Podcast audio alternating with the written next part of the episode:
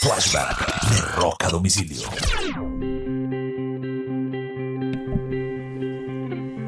Un 16 de abril del año de 1998, a sus 56 años y después de una larga batalla de tres años eh, con el cáncer de seno, muere Linda McCartney, la esposa de Paul McCartney. Ella fue su compañera sentimental por muchos años, su segunda esposa, integrante de la banda Wims, donde lograron grandes canciones como Live and Let Die, entre otras, eh, With a Little Luck, Good Night Tonight, entre grandes éxitos que logró junto a Wims.